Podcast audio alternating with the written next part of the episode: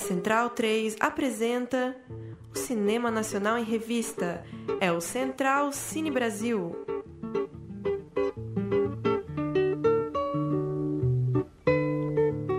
Alô, alô, amigo ouvinte da Rádio Central 3, está começando mais um Central Cine Brasil, nosso programa semanal sobre cinema brasileiro aqui na Central 3. Eu sou o Lucas Borges. Como é que vai, Paulo Silva Júnior? Dali Lucas, um abraço para quem acompanha o Central Cine, edição de número 166, para falar muito de um filme que está chegando no circuito depois de passar por uma série de festivais, com muitos prêmios, inclusive, e para falar um pouco também de um balanço da Mostra de São Paulo, selecionados do Festival de Brasília, tá rolando o festival lá em Salvador, o Coisa de Cinema, Tá começando também a janela internacional lá no Recife.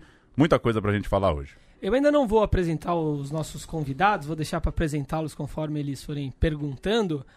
Para o querido Tiago Melo, diretor de Azog Nazaré, que está aqui presente conosco no estúdio. Como é que vai, Tiago? Tudo bem? Olá, todo mundo. Prazer estar aqui.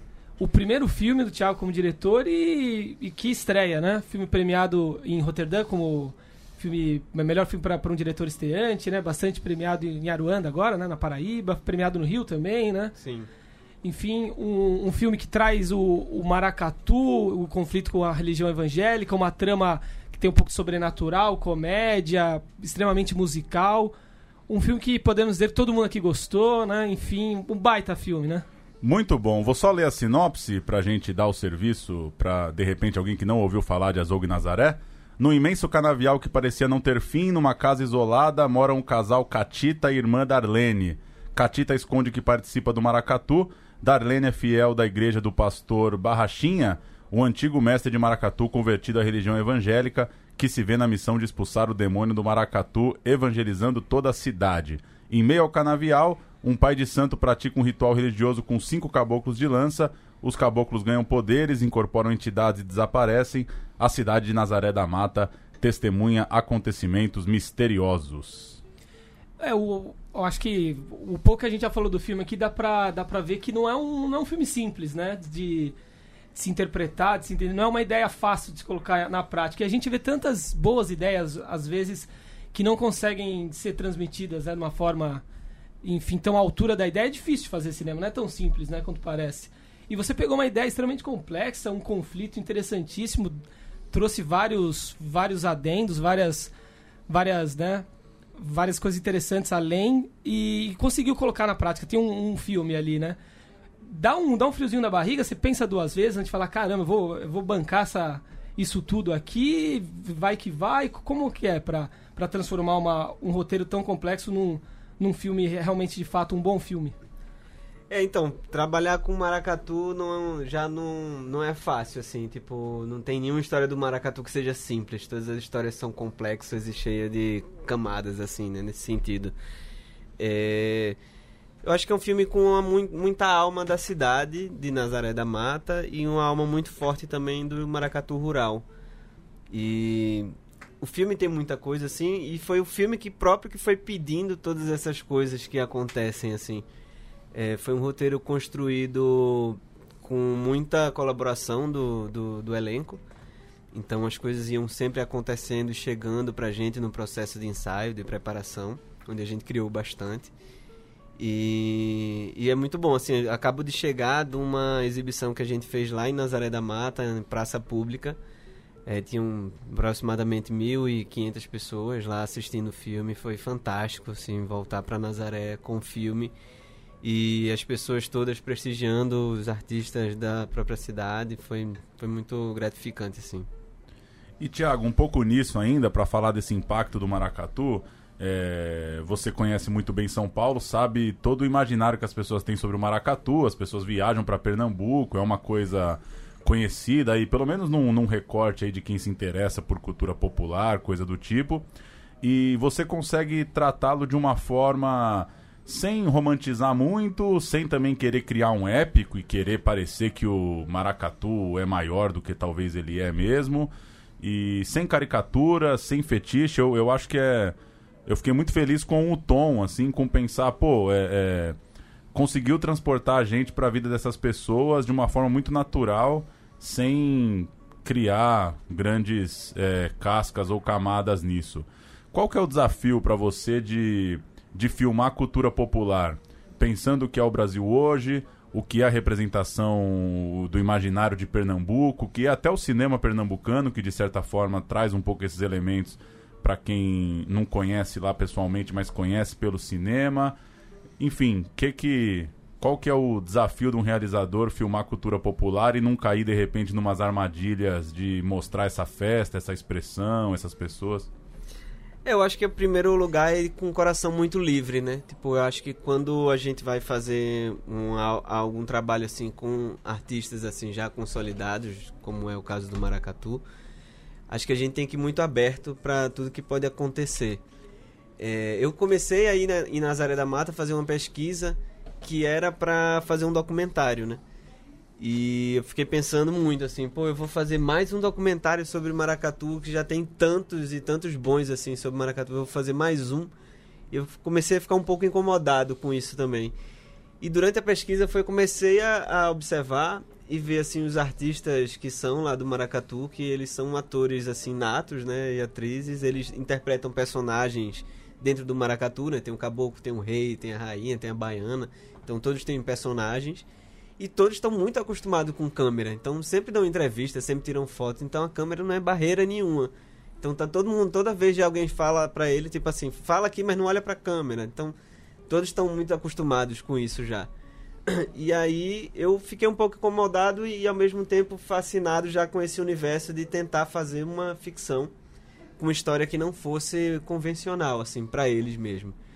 E aí uma das primeiras pessoas que eu falei foi justamente o Mestre Barachinha, que o Mestre Barachinha é uma sumidade no Maracatu, né? O porta-voz do Maracatu Rural, é uma, é uma pessoa muito importante, né?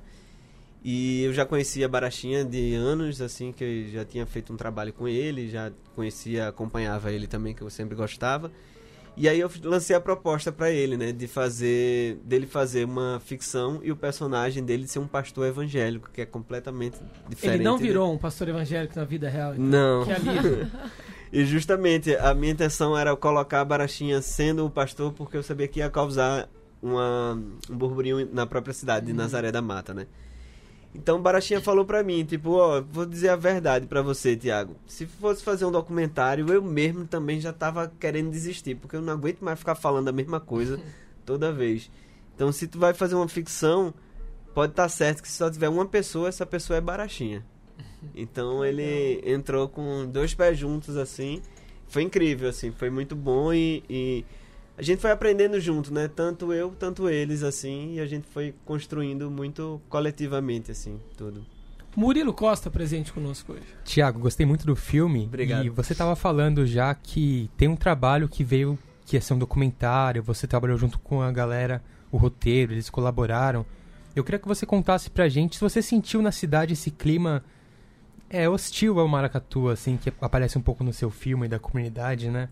e se isso está reverberando um pouco por lá também. Porque o Brasil parece que a gente está mudando, né? Nossa cultura no Brasil era, era miscigenação, era mistura, era aceitar as diferenças, era o cara que vai na igreja de manhã e à noite no terreiro, e parece que hoje em dia isso quer ser invalidado, né? A gente quer mudar a imagem do nosso país de um dia para o outro. Queria saber como que tá isso lá naquela comunidade. É, então, em Nazaré, é eu acho assim que é muito forte o maracatu lá, né? Ela é o berço do maracatu rural. E eu quis justamente fazer esse paralelo, que não é em Nazaré especificamente isso tudo que acontece, é um paralelo, acho que do Brasil como um todo, né? De tudo que está acontecendo. E eu acho que em cidades pequenas é que a gente consegue identificar mais essa, essa opressão mesmo religiosa é, o maracatu é uma arte que já vem de, da própria re, resistência deles, assim, uma arte de pura resistência. Ele foi criado, né, quando ele começou a ser, ser brincado, ser praticado, ele já era proibido, né? É, ele passou por todas as, as etapas históricas do Brasil e nunca deixou de ter maracatu, assim, tipo, é, é muito bonito, assim, a forma como eles como eles fazem o que amam, assim. Eu acho que é um grande motivo de da gente no momento que a gente está hoje, da gente olhar para eles até se espelhar também.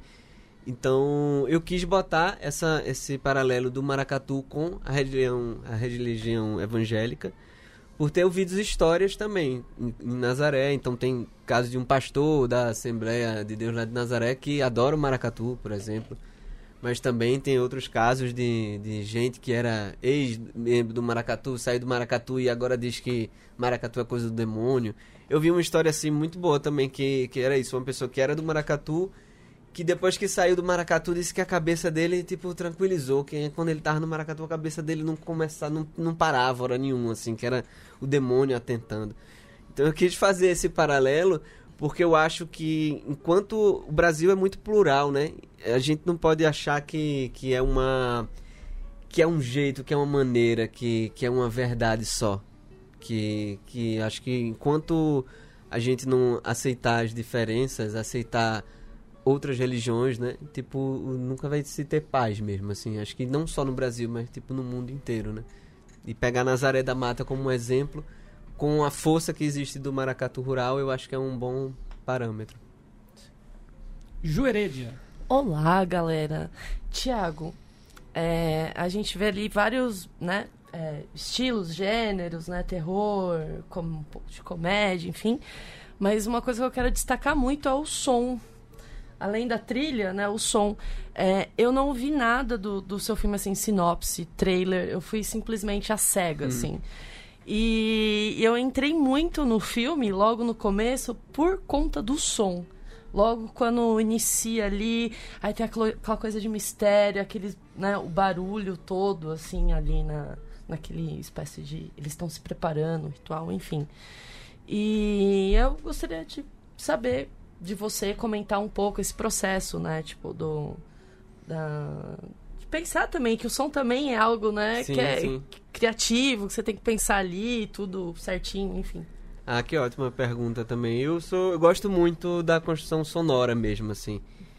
É, toda e primeiro assim também eu fiquei pensando sempre tipo, pô, eu vou fazer um filme de maracatu que já é uma potência sonora musical, né? Tipo, acho que o som tem que tá acompanhando assim. E outra coisa que eu acho que ajuda muito que o som consegue ajudar no filme é justamente nas coisas sobrenaturais, né? Da, que a gente quebrar a, a, a, quarta parede, assim, da tela, né? Sim. Da gente ter sensações, né? E o 5.1 ajuda muito nisso também. A gente dentro da sala, a gente sente umas coisas passando por a gente, assim, é o Sim. som que tá passando ali. E foi um processo muito intenso também da criação sonora do filme. É, tem uma colaboração enorme assim do da trilha sonora que ela entra como um, um elemento mais de, de, de, de, engenharia de som também ele transpassa transpassa assim da, da, da trilha né que é uma trilha que é conjunta que é do mestre Anderson que é ator do filme que ele faz todos os versos do filme a gente fez a música evangélica minha e dele no filme é, várias outras músicas também é dele e tem Tomás, que Alves Souza, que entra com a música mais justamente dessa coisa de sons e climas.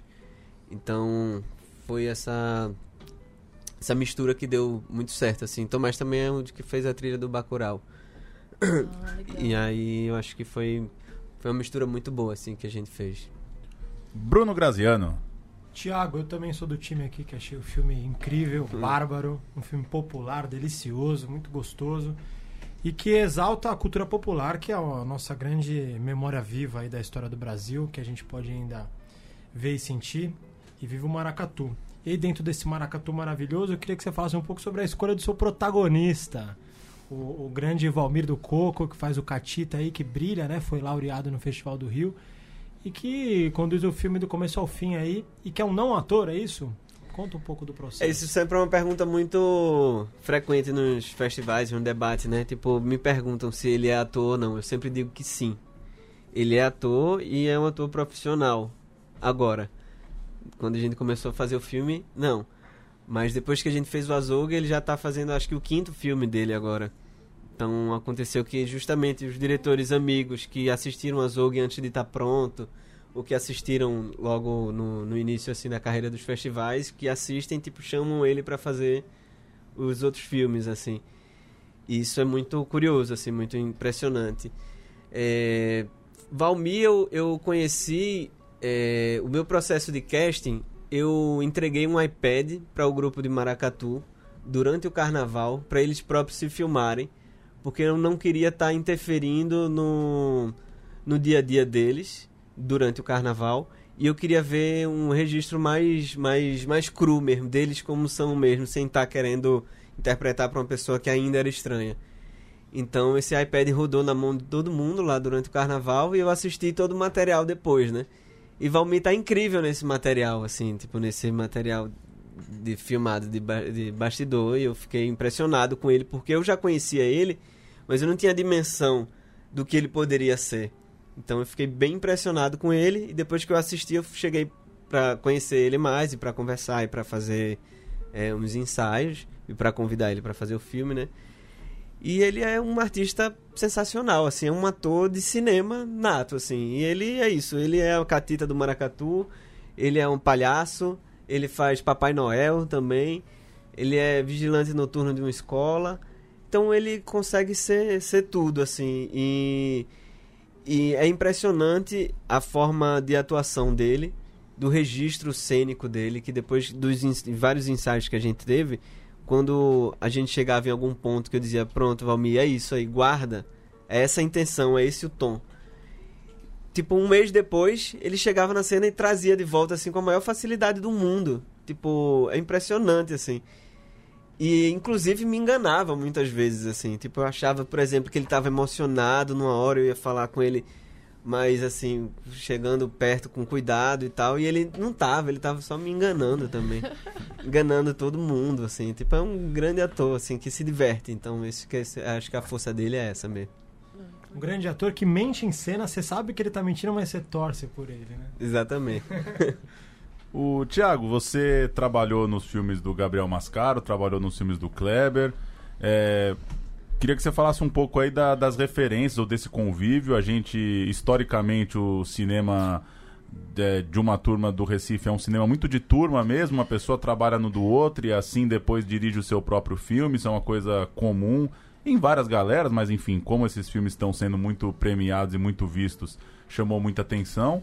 E eu queria saber a tua relação geral com, com o cinema desde a retomada dos anos 90, pensando mesmo no baile perfumado, no Paulo, no Lírio, depois no Cláudio, agora nessa geração é, mais jovem que você trabalhou junto, como que se dá a sua formação enquanto diretor e até perguntar se produzindo os filmes ou citando por perto dessas produções dá para aprender a dirigir também, se já era uma se já tinha esse olhar para sacar um pouco desses caras que filmam tão bem também, o Gabriel, o Kleber.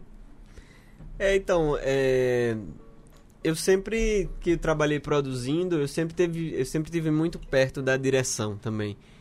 É uma coisa, uma, um pensamento habitual, né? Sempre tem uma produção que é algo mais burocrático e tal. Eu sempre busco outro caminho primeiro, que é justamente muito perto da direção, assim, a gente entender os problemas que o filme tem e tentar fazer com que o filme se encaixe é, seja no orçamento, seja no tamanho de roteiro, seja no tamanho de locações e tudo.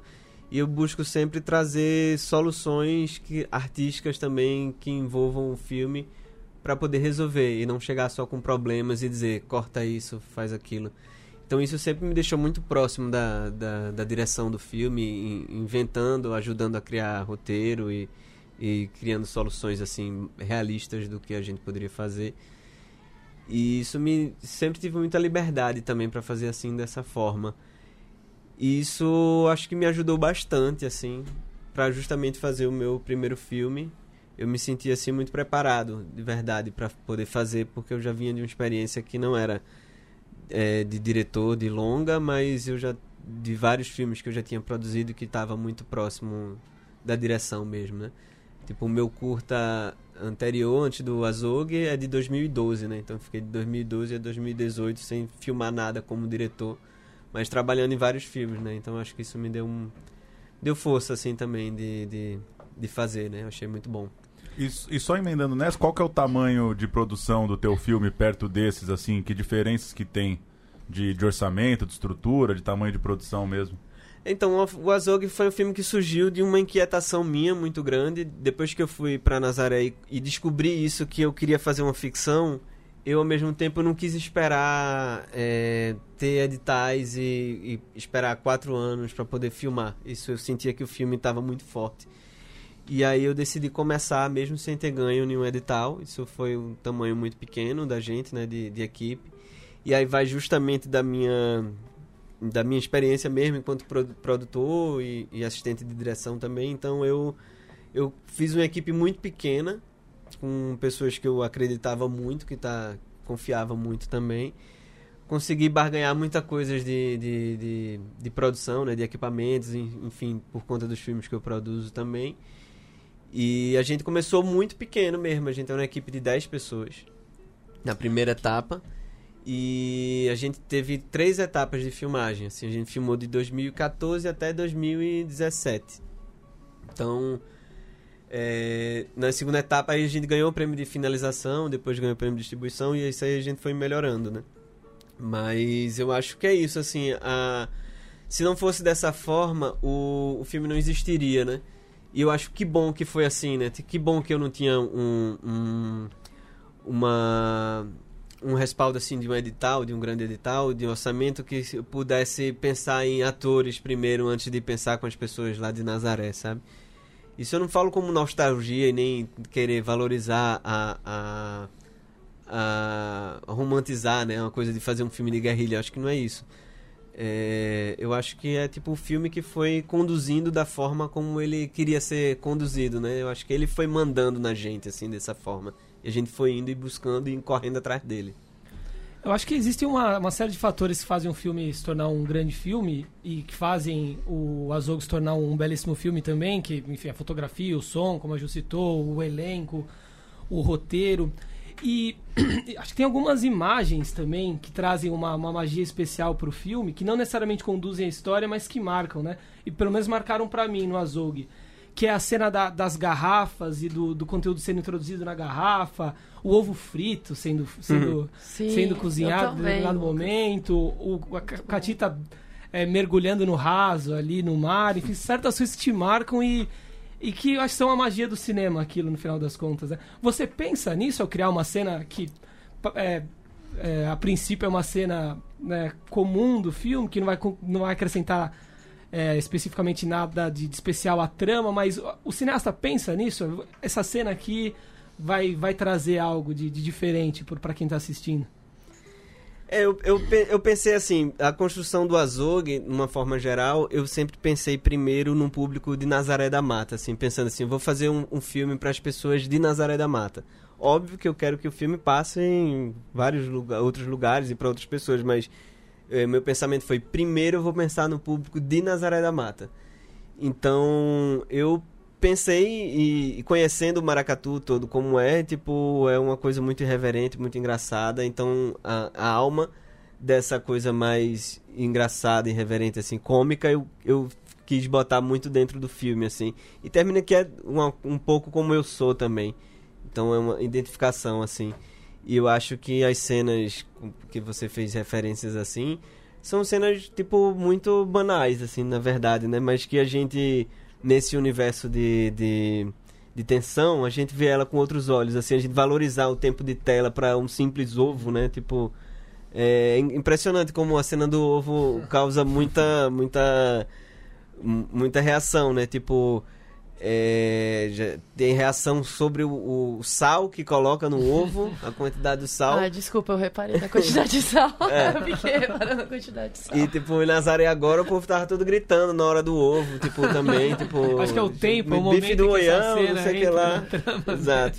E eu acho lindo, eu adoro um ovo, assim. É porque tá tão no cotidiano da gente ali, é uma né? Quebra, né? É, então. E eu acho um crime muito grande, assim, que ela ela Mexe o ovo, eu né? acho um crime aquilo ali, que tava tão bonito. Né? E eu gosto dessa dureza, assim, dela quebrando o ovo. Bacana. É, Tiago, você falou que fez o filme pensando também no pessoal de Nazaré, né? E o filme foi, foi terminado já há algum tempo, rodou festivais, tudo, e recentemente você voltou para lá, não foi? Esse mês mesmo? para levar o filme. Então eu queria que você contasse como foi a recepção, né? Do filme pronto pelas pessoas, elas se vendo na tela, que elas acharam das outras cenas além da cena do ovo frito, né? Sim. Como que foi a recepção lá na cidade? Deve ter sido um grande evento, né? Foi, foi incrível. É, assim, eu fiz esse filme pensando principalmente no público de Nazaré da Mata. E eu achei assim, é, isso foi ontem, né? Essa, essa, essa sessão que a gente fez em Nazaré, antes de ontem. É, eu acho incrível assim um, um, um espaço que o Azog consegue chegar, que é de um entendimento tanto de uma crítica especializada, tanto o entendimento justamente mais popular da, das pessoas, assim. É, isso é o que eu sempre quis fazer que eu acho que muitas vezes a gente tem esse preconceito de achar que, que uma pessoa mais humilde não vai entender o filme, porque tem uma linguagem mais rebuscada, então tem que fazer um, algo besterol, algo que seja intelectualmente fraco para poder a pessoa entender. Eu sempre fui contra isso. Então eu achei que que que poderia dar elementos que que é isso, a, a crítica tipo reconhece de uma maneira e o público de outra assim, e todas se se, se juntam, né? Isso eu acho muito bom assim. E Nazaré foi isso, assim, foi a prova disso tudo.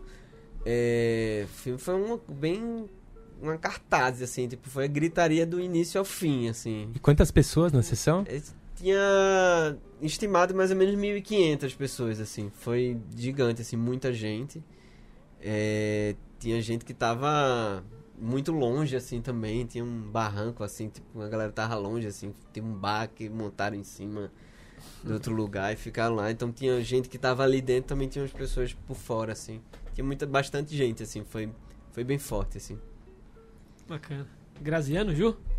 Não, é só um comentário. Isso é maravilhoso, né? Tipo, de tá. É, de, de expandir, abrir pro, pra quantidade de público, diferentes públicos mesmo, né? E não fazer, e não subestimar, né? Tipo, é, eu acho isso é incrível. Às vezes, na, até na própria faculdade, a gente debate muito isso, né? Os filmes, ah, os filmes nacionais que é mais intelectualizados, que é só ali uma galera ali mais da academia e não sei o quê. E, e filme para uma galera que não está tão próxima, assim, da uma linguagem do cinema, digamos assim, ah, tem que ser filme é, sempre, o, sei lá, de comédia ou muito besterol, né? Como Sim. você disse. E isso é maravilhoso. E, e no, no Azor eu, eu é, é, é muito legal, assim, porque dá pra sacar que é. Misturado. É. Né? É, eu também acho isso, assim. É, eu acho bem interessante como o filme consegue se comunicar mesmo, sim, assim, né? Tipo, sim.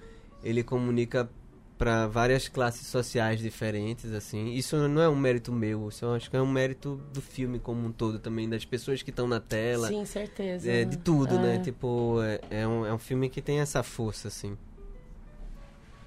E os próximos projetos, Thiago? Você vai tem algum filme já encaminhado? É, você pretende seguir essa linha de cultura popular ou tem uma, uma, vontade de fazer alguma inversão completa aí num segundo filme? É, tem um assim, tipo o Azog Nazaré é uma cidade que é feita na cidade da minha mãe. É um filme que é feito na cidade da minha mãe. É, eu antes fiz um curta chamado Urânio Picuí, que é na cidade do meu pai, que é no sertão da Paraíba. É... O Urânio Picuí, o curta, conta a história dos americanos que chegaram na Segunda, é, na segunda Guerra Mundial, nessa cidade do sertão, para extrair urânio para o Projeto Manhattan. É... Enfim, e é verdade. Não existe em nenhum lugar, mas é isso. O filme é um registro dos velhos, das pessoas idosas que conviveram com esses americanos na época. Então eu fui fazer o Azog Nazaré, e depois do Azogo Nazaré eu tô voltando pro sertão para fazer um filme que chama Yellow Cake, que é um desdobramento do, do curta Urânio Picuí, mas que é uma ficção científica que a gente pega justamente todas as coisas do urânio e, e, e bota nos dias de hoje também. É, basicamente eu falo brincando assim também, que é, o, é de fato o maracatu atômico. no, no, no Azog você vai, vai atrás das suas raízes também, a sua avó é de Nazaré e tua família tem envolvimento com maracatu, né? É, exatamente, é isso. Assim, minha avó, ela nasceu em Nazaré da Mata e aí é onde começam as coisas sobrenaturais, né? Ela nasceu em Nazaré da Mata e eu voltei para Nazaré da Mata. Eu sempre achei maracatu uma das coisas mais bonitas que eu, que eu já vi. E eu sempre quis fazer alguma coisa com maracatu e eu voltei lá. E aí eu descubro justamente que a minha avó, que ela completou esse ano 102 anos, tem exatamente a mesma idade do maracatu que eu filmei, do Cambina Brasileira, que tem 102 anos. Os dois nasceram no mesmo ano em Nazaré da Mata. E eu tive uma criei uma relação muito forte com essas pessoas do Maracatu. E é justamente isso que eu penso, assim, tipo, eu acho que tinha alguma coisa já predestinada para eu vir aqui e voltar lá e fazer, buscar minhas raízes mesmo de é, não foi não foi aleatório, né? Então isso eu acho muito forte, assim, também. É, coincidências ou não, é, ter uma pessoa de 102 anos já é muito inusitado. E ter um Sim. grupo de maracatu mais antigo em atividade também tem 102 anos. Então, é isso, Eu os é- caboclos é estão indo no destino, nosso caminho. é o exatamente. destino, é o destino. Eu queria fazer uma pergunta sobre retratar os evangélicos. É, a igreja tem apanhado muito, né? É, tanto pela, pelo governo atual, pelos casos de intolerância e a própria religião é muito complexa, né? A gente vai encontrar evangélicos progressistas também, gente que que tá afim de, de trocar ideia, de entender a pluralidade das coisas. Eu queria saber de você como foi retratar isso, é, sem sem cair num desrespeito ou sem cair numa, numa ironia, num riso fácil. São alguns filmes já que, que tratam desse tema e que acho que sempre levantam esse debate. Às vezes você está assistindo um filme que tem uma cena de igreja evangélica as pessoas caem na gargalhada, sendo que aquilo não, não tá sendo engraçado para eles, né? Simplesmente é, o, é a performance que eles acreditam, o louvor ali é uma coisa é, importante para eles. Enfim, como que, como que foi para você tratar disso nesse ponto de que, em tese, uma, uma, uma classe mais progressista, uma classe artística tem batido muito nessa questão da igreja, principalmente por causa da intolerância, né? Não, exato. Eu acho, assim, no meu entendimento, que a, é, sou completa, completamente contra todo tipo de intolerância religiosa que exista, inclusive contra a religião evangélica. Eu acho que é muito importante também dizer isso, assim, que muito discurso de, de defesa da, da intolerância religiosa, né, tipo, vai de a pessoa que defende as religiões de matriz africana também ataca a religião evangélica, que eu também acho errado. É, eu sou um cristão, é, mas ah, eu acho que tudo que existe de religião e Deus e Jesus Cristo, nada pode fechar os nossos olhos mesmo assim também. Eu me incomoda o como uma linha de evangélicos neopentecostais, eles têm um, um têm um plano de poder no nosso país assim. E é, é como já dizem assim também, né? Se Jesus Cristo voltasse hoje, ele mesmo não se enquadraria junto desses evangélicos, assim.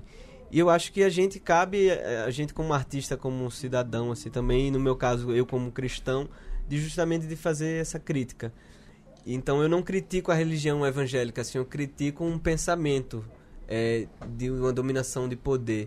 Então eu tenho certeza que o evangélico de verdade, que segue o evangelho de Jesus Cristo, ele também é contra, ele está concordando comigo, assim. É, e eu pensei nisso justamente porque eu sabia que isso ia causar um- uma discussão em Nazaré da Mata. Então eu quis jogar essa discussão em Nazaré da Mata. O que é que a igreja evangélica pode fazer com a tradição da, da cultura eh, centenária que tem lá? Tipo, pode dizimar. Isso já aconteceu em vários casos assim no Brasil, no Rio de Janeiro, lá, tipo.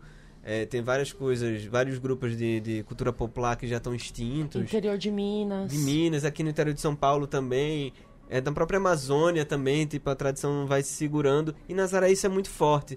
E aí, tipo, por ser tão forte, ela é atacada por, por, por uma religião, entendeu? Que é uma pura intolerância religiosa também, porque o maracatu vem de uma religião de matriz africana. Então eu quis botar isso, isso, isso na pauta, assim, discutir, e eu acho que, que abre o diálogo muito, assim, para isso. E foi muito bom as coisas que eu vi também, assim, de evangélico sobre o filme. É, é uma, Legal. uma curiosidade que me bateu agora, porque provavelmente tem evangélicos lá e que assistiram o filme e, e eles comentaram, falaram. Que- Qual o feedback, assim, que você. É, existe uma ala mais radical, né? Que, Sim. que. Enfim, em todos os lugares que acha que aí é o contrário, que acha que o filme tá. tá é do, do- o filme é do cão, é do satanás, que tá. Que tá justamente demoniando Sim. Jesus Cristo, que é justamente o contrário. E existe uma ala mais inteligente mesmo, assim, que, que, que sabe ouvir, né? Que eu acho que isso é a inteligência em saber ouvir mesmo. Sim. Que começa a refletir e ver coisas. É tipo isso, o, o caso do pastor da Assembleia de Deus lá de Nazaré, que eu não me recordo o nome. Mas, tipo, ele foi completamente a favor. Tipo, ele adora o maracatu. Tem uma, uma vereadora também de Nazaré que é evangélica também. Que tava na, no- na festa do centenário do, do Cambinda Brasileira. Que apoia o maracatu também. Que defendem pra isso não acabar. Que eu acho que é isso. Essa liberdade religiosa também. De você brincar o maracatu e ir pra igreja evangélica também pode ter. Como existe também. Como também ter uma pessoa que brinca o maracatu e pro seu pai de santo, pra sua mãe de santo e fazer seu ritual de proteção, né? E eu acho que aí é um entendimento de cada um, né? Não cabe a gente generalizar, assim. Antes da gente continuar falando mais um pouquinho de, de Azog Nazaré, passar por algumas notícias Manda. aqui do cinema nacional. Ah, saiu na, na semana passada o, a lista de vencedores da Mostra Internacional de Cinema aqui de São Paulo. E os vencedores brasileiros, é, o melhor filme do público foi Chorão, Marginal Alado, de Felipe Novaes, ganhou como melhor é, doc brasileiro. Pacificado, do Paxton Winters, venceu com o melhor ficção brasileira. Pela crítica, Aos Olhos de Ernesto, da Ana Luísa Azevedo, levou o melhor filme.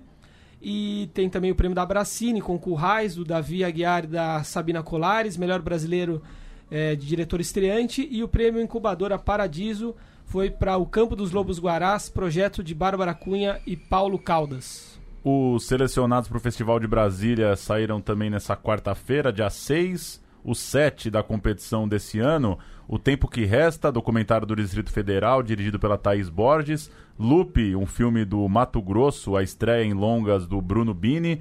O Mês que Não Terminou, documentário do Francisco Bosco e do Raul Mourão, lá do Rio. Volume Morto, uma ficção aqui de São Paulo do Cauê Teloli. Alice Júnior, uma ficção no Paraná, dirigida pelo Gil Baroni. A Febre, do bastante premiado filme da Maia Darim, produção do Rio de Janeiro. E Piedade, novo longa do Cláudio Assis, que é tricampeão do Festival de Brasília, já venceu o prêmio principal com três de seus filmes. Mais mostras rolando. Termina na noite dessa quarta-feira o 15º Panorama Coisa de Cinema em Salvador. Na semana que vem nós trazemos os premiados. Tem a Mostra Competitiva Nacional com A Mulher da Luz Própria, de Sinais Ganzerla, e a Rainha Nizinga chegou, de Júnia Torres, Isabel Casimira, Rosa Azul de Novales, Gustavo Vinagre e Rodrigo Carneiro, entre outros filmes aí participando dessa mostra em Salvador. O Janela Internacional de Cinema do Recife está começando nessa quinta e a competição de longas tem os brasileiros A Febre, já citado, da Maia Darim, e também um filme de verão da Jo Serfati, que gravou com a gente aqui há alguns meses, né? Um filme bem legal, lá se passa na com adolescentes lá no Rio. E muita coisa para começar na semana que vem, né? Tem o 27º Mix Brasil, tem a Mostra de Cinema de São Miguel de Gostoso, é a se- sexta edição dessa mostra, ela acontece no Rio Grande do Norte. Bastante coisa rolando. Você tem acompanhado? Tem conseguido acompanhar alguma coisa de mostras, festivais? Algo que, que tá te chamando a atenção, Thiago? Algum filme que, que vai dar o que falar em breve? É, eu tenho acompanhado muito no processo do próprio Azog mesmo, né? Que a gente rodou muito. É, assim, são festivais que eu tenho um, um- um enorme carinho, assim. Todos a gente passou aí também, né? Tipo, é, tô justamente no processo de distribuição agora do Azog e não tô no Janela por conta disso, assim. Que acho que o festival, o melhor festival do Brasil, assim. Acho incrível. É, aí tô viajando nesse período por conta disso, assim. Mas tô muito ansioso pra ver muitos filmes, né? Tipo, filme da Maia, filme do Cláudio também, é, o Piedade. Bacana. O, pegando esse gancho do festival, você ia fazer uma, Murilo? Não. Não, só pegando o gancho do festival, é, você trouxe a coisa de do filme conseguir ser popular, né? Eu até falei aqui outro dia, vou repetir, conversando com o Carinha Inus sobre o A Vida Invisível, ele disse uma coisa curiosa, que em algumas divulgações do filme fora do Brasil, ele, go- ele gosta de nem colocar de cara que o filme foi premiado em Cannes, porque já cria uma pompa, né? Nossa, foi premiado em Cannes. E você ficou falando disso, né? De fazer o filme pensando muito na cidade de Nazaré. É, como que essas coisas se combinam na prática? Porque o filme chega na imprensa, no release, na repercussão nas entrevistas, como filme premiado, filme que passou lá fora. Então o filme tem essa ele passou, digamos, numa aprovação ali dos cinéfilos da Europa, ele chega com, essa, com esse carimbo. E ao mesmo tempo, a hora que você tá pensando em fazer o filme para Nazaré, isso não importa muito. Claro, importa, mas não é um prêmio de júri na Europa que vai garantir que as pessoas vão gostar do teu filme. Como, como que essas coisas se complementam, no fim das contas, entre ser avaliado por um júri aí na Europa e a, o enfrentamento com o povo brasileiro, no fim das contas? Então, fazendo um paralelo com Nazaré, é, é muito importante mesmo esses prêmios, porque o Maracatu é muito competitivo. pra ter ideia, é, quando a gente tava filmando, quando acabava a cena que cortava, eu, tinha, eu era obrigado a dar uma nota para cada, pra cada um. Quanto cada um Nossa. tirou. E eles iam fazendo o placar pra saber quem tava ganhando na atuação. Aí eu dizia, oito, não, então vai rodar mais um. Eu não aceito, não, vou fazer mais um. Que legal. Eu quero minha nota 10, não sei o que lá. Então, é, quando a gente estreou em Nazaré da Mata, por quando estreou em Roterdã, é, o Maracatu fez um post mesmo no, no, no Facebook, no Instagram, dizendo "Na- Azog Nazaré tá indo pra Roterdã concorrendo ao prêmio, não sei o que lá. Eu liguei na hora pro presidente, rapaz, tira isso. Porque a gente não vai ganhar nada. Tipo, o prêmio da gente já tá no festival, a gente não vai ganhar nada. Tipo, senão todo mundo vai ficar, tipo, achando que, que o filme não é bom porque a gente perdeu, né? Tipo, porque já é pra achar que a gente não vai ganhar, porque a gente não vai ganhar. E a gente ganhou, né? E aí, quando ganhou, todo mundo veio falar pra mim, tipo, presidente do Maracatu, Barachinha, Catito, aí, tá vendo? Tipo, tá vendo? Ganhou, então é, o interesse de todo mundo de lá, tipo, é saber, tipo, e aí, a gente ganhou, não ganhou? Então, o prêmio é muito forte, é uma coisa muito competitiva, assim. É só um paralelo com Nazaré, assim, né? É, mas eu acho que, que realmente, assim, o- os prêmios, assim, internacionais, ele, ele é um selo para um determinado público. É, é o que eu tô dizendo assim, tipo, no, a distribuição assim é algo muito complexo, né, de explicar até de entender. Que eu tô dizendo assim, é difícil a gente primeiro entrar na bolha. Isso eu acho que já é uma coisa difícil, né? Tipo, pela quantidade de, de salas que a gente pode conseguir, pela é, dinheiro para poder ter de mídia divulgação. Então, entrar na bolha já é difícil. Imagine furar a bolha, né? Tipo, que é justamente para atingir um público é, mais amplo, assim, mais popular, né? Então eu acho que assim o primeiro ponto é justamente a gente quebrar as barreiras e tipo fazer isso como a gente foi em Nazaré e o filme, o filme Praça Pública, é, e para poder furar esses, esses, essas barreiras e tentar fazer com que o filme seja acessível mesmo para as pessoas. A gente está gravando dia 6 de novembro, o Azog chega aos cinemas, o circuito comercial dia 14, né? Isso. Qual vai ser o alcance? Tem alguma ideia, assim? A gente ainda tá fechando, eu acho que tá incrível, assim, a Inquieta, que é a distribuidora do filme, tá num, com um trabalho sensacional. Acho que a gente já tá com mais de 20, 20 cidades diferentes, acho que mais, mais ou menos umas 25 salas, que é um alcance muito grande para um filme do nosso tamanho, e brigando com grandes é, blockbusters aí que vai ter também, né, que ainda estão. É, ainda tem filme brasileiro lançando, tem o filme do Carinha, ainda tem, acho que os Praças 2 também, que é um filme forte que tá chegando, enfim. Então, restando, a gente tá tentando barganhar na, na, na raça o que resta de sala aí e, e tentando, né? Porque a gente não conseguir, a gente manda os caboclos lá pra tentar invadir e passar o filme à força. Tem algumas E estreias cê- dessa quinta também, né? Quer, quer perguntar antes? Não, só ia falar, você tem a pira da, da bilheteria? Fica ansioso pra saber quanto que o filme vai fazer ou... O pessoal do Maracatu que- vai, né? É, ou acha que, enfim, não adianta a gente também noiar muito com o número de bilheteria, porque tá difícil o alcance, a concorrência é dura. Né, eu acho assim, é, eu não encaro o público com a bilheteria comercial só. Então eu acho que o processo que a gente tá agora é uma etapa. Depois que passar o, o lançamento, a distribuição comercial do filme, vai continuar outras com circuito de cineclubes e, e outros circuitos alternativos também. Eu tenho uma pilha da bilheteria sim, porque eu acho que eu quero que o filme seja exibido o máximo possível, né? E a maior quantidade de gente possa assistir, né? Então a gente sempre fica nessa batalha assim também. É, e realmente é, é algo que é que eu sinto que, que a quantidade de público não vai só pelo, pela qualidade do filme ou pela é justamente pelo acesso dele assim tipo a dificuldade de, do filme chegar na sala e das pessoas saberem que aquele filme está passando também né Nessa quinta-feira, dia 7 de novembro, estreia Bate Coração, comédia do Glauber Filho. Tem o meu amigo Fela, grandíssimo documentário sobre Fela Kuti do Joelzito Araújo. Tem Cine São Paulo, filme sobre o qual a gente já falou aqui, né? Já entrevistamos os diretores do doc do Ricardo Martensen e do Felipe Tomazelli. E Fernando, um híbrido entre documentário e ficção, com direção do Igor Augencorte, Júlia Arani- Ariane e Paula Vilela. Muito bom o Cine São Paulo. Acho Muito que bom. falamos há, do- há duas edições do, do É Tudo Verdade, talvez. É, Tudo Verdade de 17 ou é, acho que 17. Filme nostálgico no cinema de interior, né? De São Paulo, né? Uma visita a um cinema do interior de São Paulo, cujo dono ou, ou herdeiro, né, tá É. tentando reativar. Muito bom. Bom. Vai lá, Grazi. A pitadinha. Eu só queria reiterar aqui um pensamento que um dia um, um amigo da bancada aqui, vulgo Murilo Costa, disse que o, o cinema argentino é era melhor que o brasileiro, né? Faz uns 10 É, anos, acho que é uma né? infeliz uma opinião que ele já mudou. E e eu falo que para o cinema argentino ser melhor que o brasileiro, primeiro ele precisa ser melhor do que o pernambucano, né? Porque o cinema em Pernambuco, feito em Pernambuco, a gente, sei lá, um, dois anos atrás aqui falou que tinha chegado num auge. E agora, depois do sucesso, de Bacurau, do Kleber Mendonça e do Juliano Dornelles, agora com o Zug Nazaré, aí vai ter Claudão lançando Piedade, o Lírio agora lançando Aquamovie, Paulo Caldas lançando novo filme. O, o- e ontem eu assisti o, o, filme do Marcelo Gomes, o documentário no Netflix. O Estou me Estou guardando, me guardando para quando quando o Guarnaval chegar, que é um puta filme, um documentário excelente. Então a gente, onde vai chegar esse cinema feito em Pernambuco? Hein? Qu- Quando vai chegar nesse auge? Não tem limite?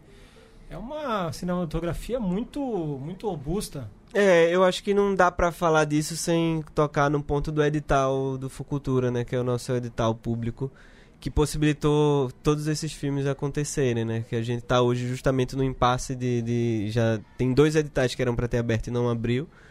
A gente tá lutando com as entidades lá de cinema justamente pra poder abrir. E eu acho que que é isso assim, tipo, a, o que acontece no- nos filmes vai justamente de um, de um poder de realização, assim, né? De uma evolução também artística, que é isso, tipo, você faz um filme e daqui a 10 anos você faz outro, né? Tipo, a sua evolução enquanto artista, enquanto exercício cinematográfico também vai mais lenta, né? E a gente, como tava com esse edital consolidado, a gente conseguiu emplacar muitos filmes, muitas coisas, de um, justamente um trabalha no filme do outro, então a gente vai crescendo junto, assim, né? Então eu acho que esse é um amadurecimento é, coletivo, assim, disso tudo, né? Eu vou pedir meu direito de resposta aqui, com licença. Eu falei isso há muito tempo atrás, né? E como ele falou, é uma Semana questão de passada. processo mesmo, né? O cinema brasileiro era uma coisa que dependia de alguns lançamentos por ano, que a gente se empolgava com eles e o resto a gente não via muito. E hoje em dia a gente consegue chegar numa lista fácil aí de 20 filmaços por ano, né? Os últimos três anos foram muito prolíficos, muito incríveis, e principalmente pro cinema pernambucano, né? Tem chegado nos festivais com uma força que talvez alguns países não chegam, né?